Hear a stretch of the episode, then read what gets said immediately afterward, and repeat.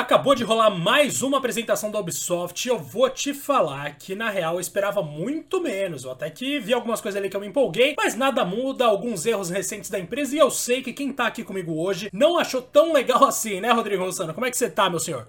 Fala, Diegão! Tudo jóia, meu caro? E aí, galera, sejam bem-vindos a mais um episódio aqui do Two Player Podcast, seu podcast, diga lá, favorito, que sempre rola às terças e sextas do seu agregador favorito, ou principalmente o Spotify, que a gente sempre tá falando sobre ele. Não esqueça de seguir a gente aqui para receber as notificações dos novos episódios, hein? Diego, bom, esse foi o segundo Ubisoft Forward, né? Preciso mencionar, tá? É bem importante, inclusive, um pouco antes do evento rolar, a Ubisoft publicou um comunicado através do, do seu CEO lá, o Yves Guillemot. Em um vídeo, ele pede desculpas pelos recentes acontecimentos e polêmicas dentro da própria empresa. Fala que certos funcionários foram desligados da empresa porque não seguiam seus valores, que eles vão investir mais em representatividade. Um pedido né? de desculpa Enfim, padrão. Aquela né? mensagem toda linda, né? Bonita e tal, mas vamos ver na prática, né, Diego? Isso foi também inflado pelo, pelo jogo que a gente já conversou aqui no Two Player, que era o Elite Squad. Então, ok, eles não usaram o momento do evento, né? Mas ao mesmo tempo acho importante deixar registrado esse, esse comunicado do CEO. Vamos torcer para que tudo aconteça, né, Diego? Vamos torcer, cara. Tomara que role, porque realmente, nossa senhora, em 2020 a gente tá ouvindo umas coisas que, pelo amor de Deus, não era pra gente tá ouvindo, velho. Enfim, vamos lá. O que, que rolou nesse evento da Ubisoft, Rodrigo? Primeira coisa que a gente vai conversar aqui, para mim é o um grande destaque, na real, que é Immortals Phoenix Rising. O novo jogo, aliás, o novo nome daquele joguinho que ouvimos falar lá atrás, que era o Gods and Monsters. Vocês lembram disso? Que ficou conhecido como um Zelda da Ubisoft? A gente finalmente teve uma ideia melhor do que esse jogo e ainda teve gente testando o jogo, Rodrigo. Cara, e é realmente o Zelda, né?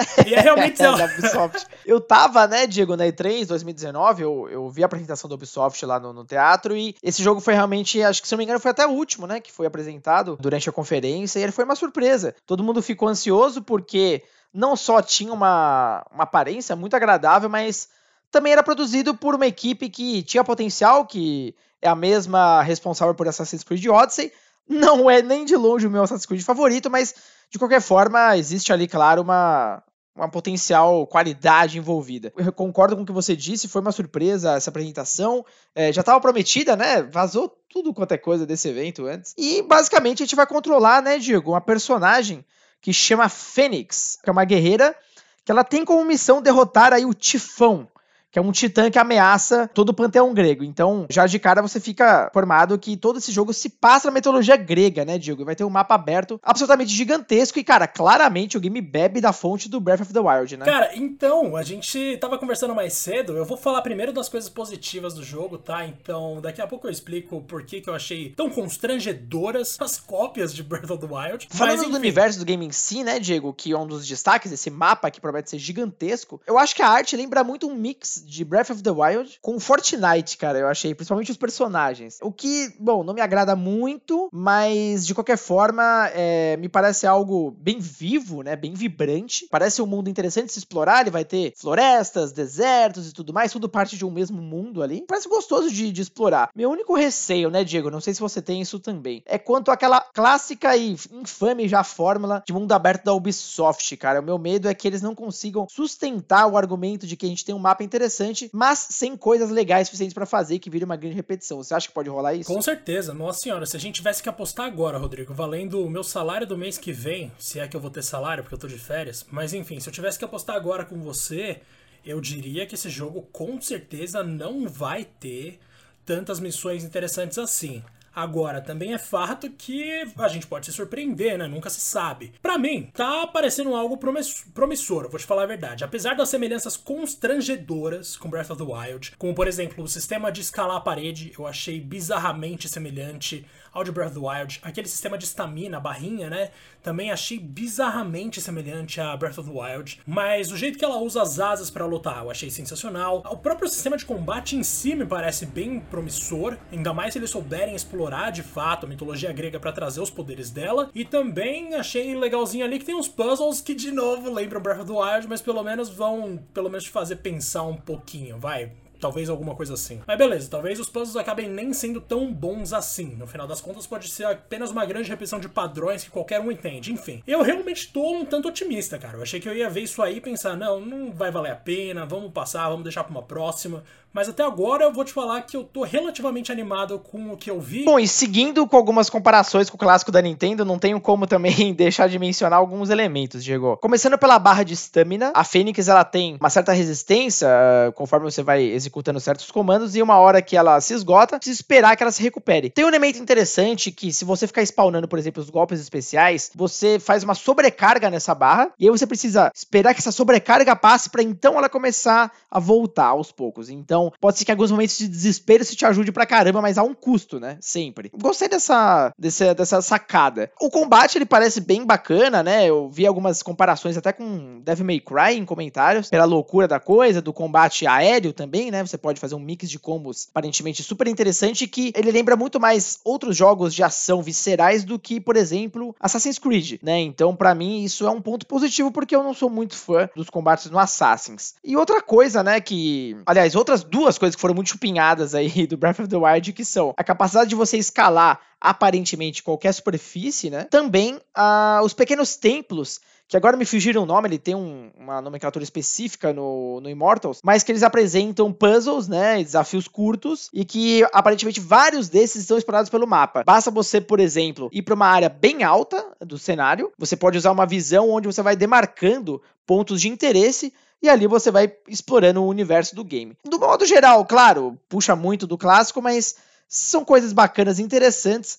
Por que não copiar, né, Diego? Mais do seu jeitinho, não tem problema, né? Não, e não seria a primeira vez que a Ubisoft faz isso, né, cara? Quando o Watch Dogs foi anunciado, todo mundo ficou no hype porque ficou conhecido como um potencial GTA da Ubisoft meio futurista, né? Então, assim, não é a primeira vez que a Ubisoft se aproveita de um conceito que deu certo em alguma outra ocasião, em algum outro contexto, e tenta criar lá o seu negócio. E beleza, acho que tá meio justo. Assim, é claro que, que nem eu falei aqui, eu quase me contorci quando eu vi ela escalando a montanha, velho. Aquilo ali não dá. Aquilo ali é Breath of the Wild na cara. Tipo, eu não ficaria surpreso se rolasse um processo, tá ligado? Pra algumas coisas. Mas, ainda assim, tô animado com o jogo de forma geral. Acho que essa pode ser a nossa conclusão do papo de Immortals Phoenix Rising. Que, para mais uma vez fechar aqui, eu, Diego, tô muito animado para jogar esse jogo, confesso. Eu curti, eu curti também, Diegão.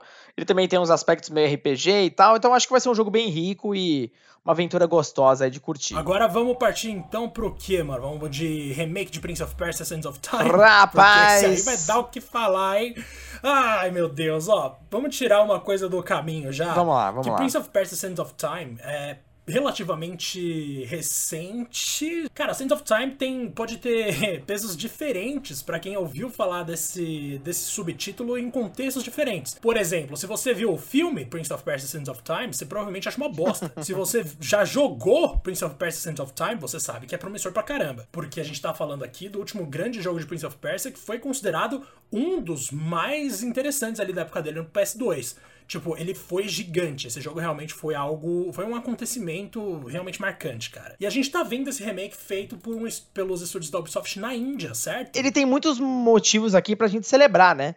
Não só o retorno desse clássico, que, na minha opinião, é o melhor Prince of Persia que já foi feito, como também é o primeiro projeto da Ubisoft India. Inclusive, é super fofinho você ver a produtora sênior do jogo, a indiana, falando do projeto com uma paixão, assim, maravilhosa. Já vi, inclusive, reverberando na, nas mídias, LinkedIn até, pra você ter uma ideia, das pessoas abordando o quanto, o quão, pro, quão importante esse projeto é para o mercado de desenvolvimento na Índia. Olha só o impacto que isso tem. Mas ao mesmo tempo, né, Diego, esse essa revelação ela sofreu um hate, tá sofrendo um hate absurdo, porque pelo visto ele tá recebendo um orçamento aí para ser produzido bem baixo e isso tá impact, impactou na real, né, na, na, qualidade do que a gente viu ali, né, Diego? O que que você, pode falar e o que que você achou dessa apresentação. Nossa, mano, é, você falou tudo, né? Tipo, de verdade. Eles, eles tentaram fazer algo legal. Esse remake da Ubisoft talvez seja o remake mais necessário na história da Ubisoft, que nunca fez remake, se eu não me engano. É, exatamente, é o primeiro, é o primeiro remake. remake deles e eles estão mexendo com uma franquia que já foi muito amada, que já foi muito importante, que é um,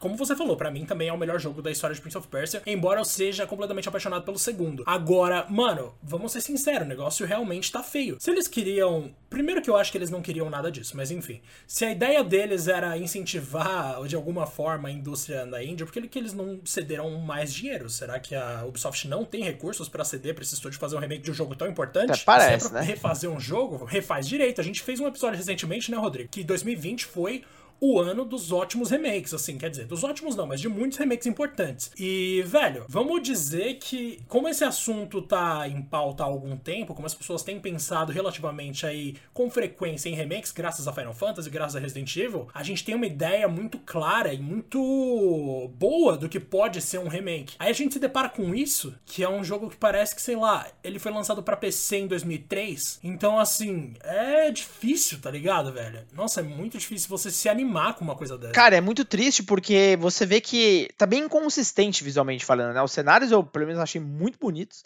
Mas os personagens que estão meio deploráveis, né? Principalmente as animações deles, eles parecem bonecos horrorosos, sem vida. Uh, e dá pra ver até NPCs repetidos, né? Os irmãos, vários irmãos gêmeos ali. Então faltou cuidado. Cara, não é falta de competência dos produtores, não. Aliás, duvido muito disso, mas a gente nunca sabe os bastidores, né? Me parece que realmente uh, eles não, não estão trabalhando com tantos recursos assim. O que me deixa surpreso, porque, cara, Prince of Persia já foi Uh, a maior ou uma das maiores séries da Ubisoft, né? Há tanto carinho envolvido nesse nome, então por que não cuidar, né, a altura do, do, do, projeto?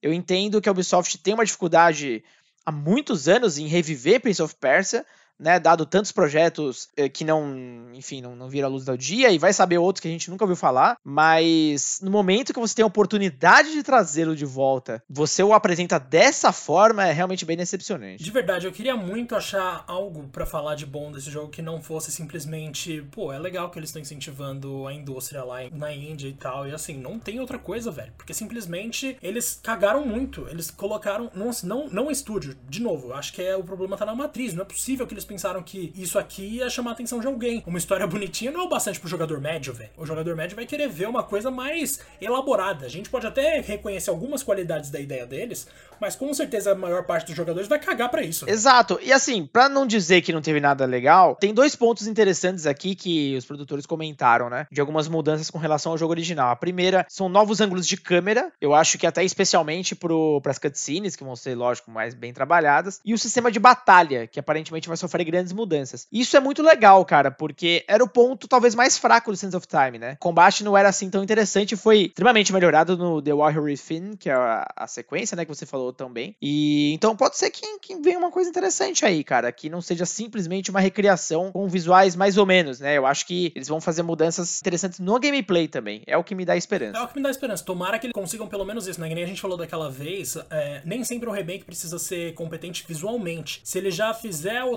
trabalho de simplesmente tornar o jogo mais jogável, mais amigável para uma outra geração que está acostumada com um estilo de programação muito mais sofisticado, já é o bastante. Se eles simplesmente conseguirem conquistar uma nova geração de alguma forma, se bem que essa geração vai ter que ser muito tolerante para aceitar esse visual, já é uma grande conquista. E por mim, velho, a gente já pode seguir pro próximo tópico, porque realmente esse aí me fez pensar que a Ubisoft podia ter tomado decisões muito melhores mais uma vez. Ah, Diego, só pra último detalhe aqui do Prince of Persia, né? Ele, segundo a, a legenda do vídeo, né? Era uma versão alfa que eles estavam mostrando, o que me dá esperanças também, né? Pode ser que a versão final seja infinitamente melhor. Só que ele já vai ser. Falta pouco, né? Ele vai sair no dia 21 de janeiro de 2021 para atual geração. Então, não vejo muito tempo assim para melhorias, mas se tratando de uma versão bem preliminar, eu tenho certeza que o produto final vai ser, vai ser bacana. Mano, a gente pode ir então. Agora vamos falar rapidão, né? Porque os grandes destaques foram esses e aqui entra pela. Eu não sei quantos eventos já foram pauta aqui, Rodrigo.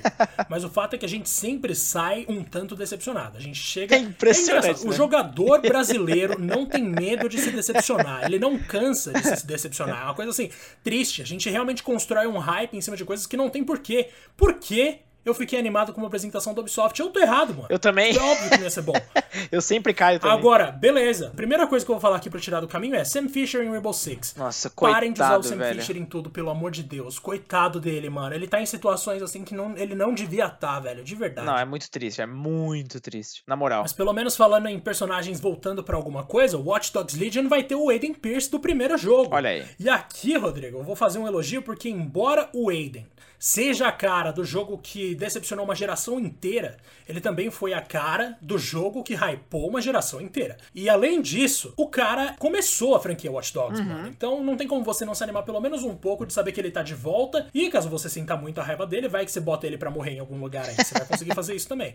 Então, gostei muito do retorno dele em Watch Dogs Legion. Outra coisa que a gente viu que vai rolar: tem esse Riders Republic, que é o novo jogo de esportes radicais Radical. Mano, esse me deixou animado, velho. Você gostou? Cara, parece legal, né? O começo do trailer eu pensei que era mais um jogo da série Trials, mas não, ele não só vai ter as motos, mas também vai misturar com o snowboarding. Cara, vai ser uma mistureba danada, aparentemente num mapa bem expansivo, e você vai ter que desenvolver a tua a tua popularidade nos eventos e tal. Então, Cara, vai ser bem arcade também, parece que tem um humor negro ali agregado, parece que vai ser bem legal, cara. Acho que tem potencial. Também acho. Esse aí eu tô animado para ver, porque jogos de esportes radicais, por algum motivo, sempre fizeram sucesso, né? Uhum. Lá na época dos fliperamas, Rodrigo, você era daquele pessoal que subia numa pranchinha de snowboard e ficava ali tentando se manter de pé enquanto jogava, ou não? Cara, difícil, eu tinha vergonha pra caramba, então só ficava na vontade mesmo.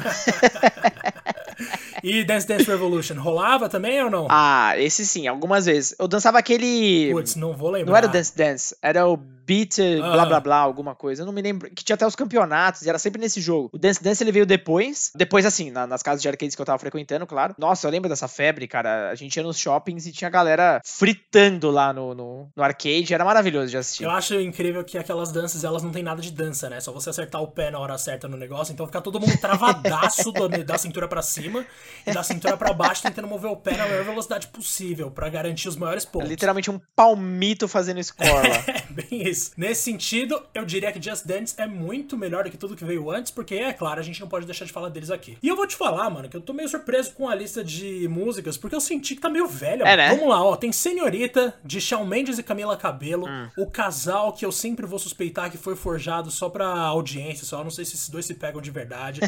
e, mano, vou te falar que é uma música que já passou. Pô, isso aí era, sei lá, essa música é do começo do ano passado. Faz muito tempo que eu parei de ouvir. Ou não é do começo desse ano, porque eu já perdi a noção. 2020 Rapaz, mim, também é uma não... coisa difícil de falar, assim. Mas beleza, além disso, a gente tem Without Me do Eminem. Tipo, nossa, de quando é essa música? É do começaço do anos, dos anos 2000, é muito antigo. Mas pelo menos a gente tem All the Good Girls Go to Hell da Billie Eilish, que é bem mais interessante. No geral, vou dançar? Não vou. Também não vou ouvir as músicas, mas pelo menos eu vou te falar que uma música ali me chamou a atenção, Rodrigo. Você gosta de Just Dance, cara? Cara, eu acho legal, mas já chegou num ponto que para mim é quase como FIFA. Eu dou uma olhada e vejo, ah, não tem muito coisa nova não. Próximo. Porque, né, jogo anual e tal, muda pouco, é mais a lista de músicas. Eu acharia muito mais interessante se tivesse um Just Dance central ali, onde você só compra um e vai comprando as DLCs, as músicas e tal. Sei lá, não, não, não me empolga, Diego. Mas, eu, lógico, o sucesso da série é inegável e é, é o jogo de, de festa, né, cara? Apesar que agora a gente pode fazer festa, então ferrou, né? Então ferrou, exatamente, mano. Mas beleza, né? Pelo menos a gente tem também aí, ó, mais alguns anúncios para fazer aqui, como por exemplo aquele jogo de Scott Pilgrim, que vai ser lançado ainda em 2020 para PS4, Xbox One, Switch, PC e Google Stadia. Não tô nem aí pro Stadia, mas beleza. Um dia esse negócio chega aqui, talvez. Talvez não, não vai fazer falta para ninguém. Não. Ghost Recon Breakpoint, episódio 3, vai chegar aí em 15 de setembro. Para quem queria saber, caso vocês não estivessem se perguntando nada, então desculpa,